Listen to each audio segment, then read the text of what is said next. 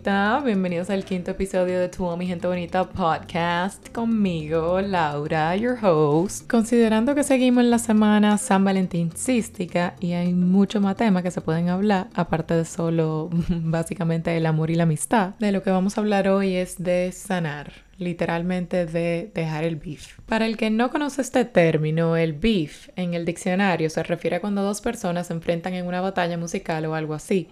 Pero ahora realmente esa palabra ha cobrado ya un doble sentido, ya no nada más significa eso. El beef hoy en día también se refiere como a tener tensión con otra persona, cuando se tiran indirectas, cuando obvio que no se agradan la una con la otra. Es como una especie de rivalidad. Se trata del típico fulanita, le tiene beef a fulanita porque le robó el novio, algo así. Como que también puede venir de un solo lado, Puede ser que X le tiene bifa Y, no significa que necesariamente Y también le tenga bifa X. En fin, cuando hay algo de controversia entre dos partidos que fue causado por algo. A veces no fue causado por nada, pero casi siempre entiendo que es causado por algo. Siento que uno no le coge bifa a una persona como porque sí. Este episodio viene con un pequeño cuentico personal que si esa persona algún día llegase a escuchar mi podcast, yo estoy bastante clara que va a saber de quién estoy hablando y me va a decir algo, porque que, vuelvo y digo, estamos claras en ambas partes si ella lo llegas a escuchar. Pero sí les cuento. En el colegio yo tenía una amiga, realmente fuimos amigas por muchos años durante el colegio y ya cuando nos graduamos Sabrá Dios, realmente ni me acuerdo por qué nos habremos distanciado, pero el punto es que ya no éramos tan amigas como éramos en el colegio. Pero aún así, por lo menos en mi libro, como que we were still friends, como que que uno se separe y se distancia no significa que uno pierde el cariño o pare de ser amigo. A mí seguíamos siendo amigas, simplemente que ya no tan cercanas. Llegamos a la universidad, yo me entero que esta persona que era mi amiga como que empieza a decir cosas pila de fea y empieza a criticarme en una época de mi vida porque yo me teñía el pelo y bla bla bla bla bla. Disparate de chamaquito. El punto es que ya a partir de ahí como que empezó a empezar, valga la redundancia, la tensión entre nosotras. Claramente ya no éramos amigas, se puede decir. Pues sí, la tensión, según yo, en mi cabeza empezó como que por ese disparate, porque yo decía como que contrale, como así, que de nada que esta tipa esté diciendo todo esto de mí, she's supposed to be my friend, she's not even telling me to my face que como que no le gusta lo que yo hice. Me parecía una fea actitud de su parte. Pero nada, eso pasó y X. Pero después pasó otra cosa que fue así un poco más seria que nos hizo tener otro, como quien dice, encontronazo. Pues sí, obviamente no me voy a poner a chismear por aquí, ya el pasado, pasado es y pisado está. Ella tendrá su versión del cuento, así como yo tengo la mía. Obviamente, there's always more than one side to every story. Así que sin detalles, full, como que ya esa fue la gota que derramó el vaso. No queríamos saber la una de la otra. Yo sé que ella no quería saber ni un chin de mí. Por mi lado igual, yo no quería saber de ella. Nos quedamos un buen tiempo, yo dijera que años realmente con ese beef which really sucks, porque ella era una persona que yo le tenía demasiado cariño, vuelvo y digo, en el colegio. Y tampoco es de nada cuando uno comparte muchos amigos y obviamente tiene que seguir en el mismo círculo y está teniendo que compartir con una persona que uno ya no se lleva, o sea, eso no es de nada. Los años pasaron, llegaron a ver pics también donde volvíamos a tener encontronazo y como que discutíamos. Anyway, not nice, not cool. El punto es, ya para llegar a la parte sanadora del cuento, ya después de que las aguas se calmaron un poco, pero como que no estábamos en peak the hates, como que a mí obviamente ya todavía me importaba, o sea, o sea, cuando uno suelta una amistad, sobre todo así como tan feamente de su corazón, uno se queda como quien dice abollado. Pero vuelvo y digo, nosotras teníamos mucha amiga en común, yo vivía preguntándole a una amiga eh, que tenemos en común que cómo ella está, que si ella ha mejorado, porque ella tenía muchas cosas que mejorar al igual que yo, porque nadie es santo. Ella tenía sus cosas por mejorar, yo tenía las mías. Pero yo sí quería saber como que how she was doing with life. Un día, yo no sé si fue que yo tuve un sueño, yo no sé, pero yo sí me acuerdo que yo a veces me estoqueo a mí misma en Snapchat porque me gusta ver como que los memories de esos recuerdos que te salen de today, four years ago, como que me dan mucha nostalgia. Y yo estoy estoqueando eso y ella me sale mucho, porque vuelvo y les digo, o sea, yo con ella en el colegio, para arriba y para abajo. Y yo viendo esos memories, señores, o sea, soberanamente se me arrugó el corazón.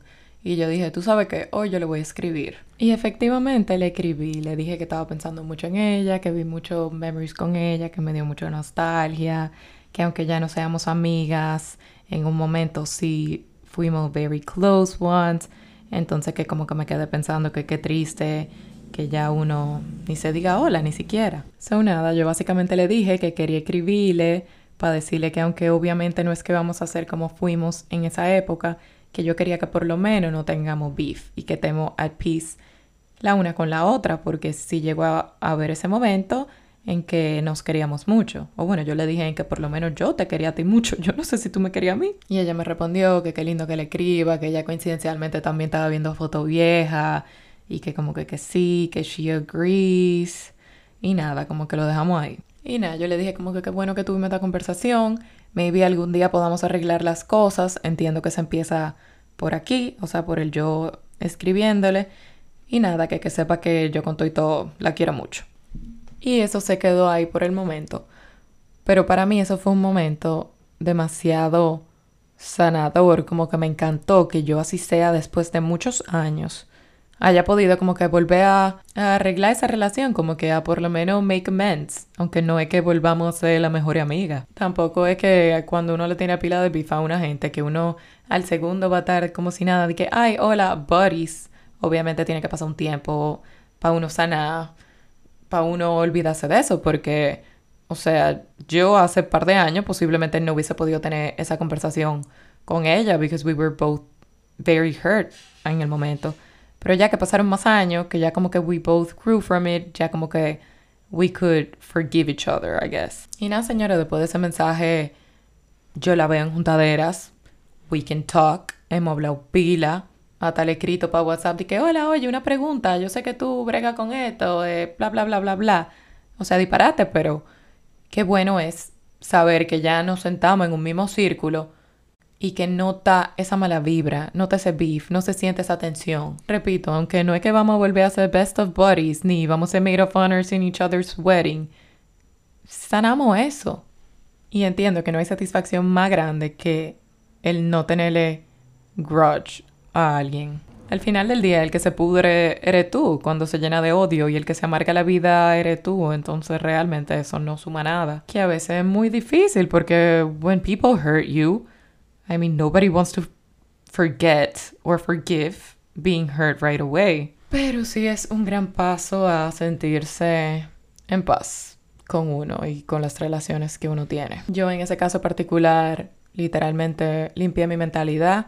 Dije, oye, I'm probably never getting a sorry from her. Así que yo simplemente voy a forgive sin recibir ese perdón. Y vuelvo y digo, couldn't be more glad that I did. I see her doing fine with her life. I'm doing fine with my life. Y cuando nos toca convivir, we're fine with each other. De verdad, that feels so freaking amazing. Así que en este episodio de hoy, te invito a que pienses en esas personas o personas que tal vez se tengan un beef que te apuesto que ya en algún punto durante este episodio tuvieron que haber pensado en ello. O sea que esa primera persona que te llegó a la cabeza, yeah, you probably have beef with her.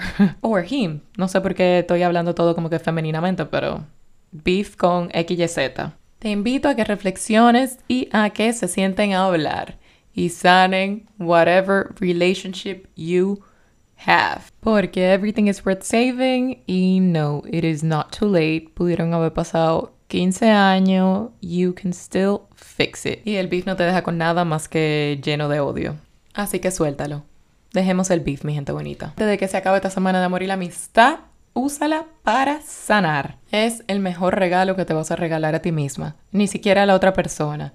A ti misma. O mismo. Eso es todo por este episodio. Espero que hayan disfrutado los ladridos del perro de mi madre, que es imposible para mí tratar de grabar sin que él ladre. De verdad. I try. No lo logro. Nos vemos en el próximo. Bye bye.